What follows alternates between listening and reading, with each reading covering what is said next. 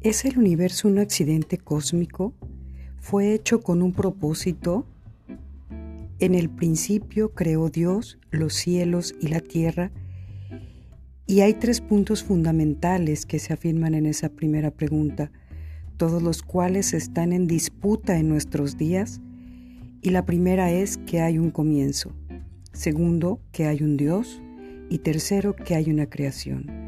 Muchos se hacen esa pregunta de que si es el universo una especie de accidente cósmico, sin embargo la Biblia enseña que Dios creó todas las cosas ex nihilo, de la nada, por el mandato de su palabra, todas las cosas llegaron a existir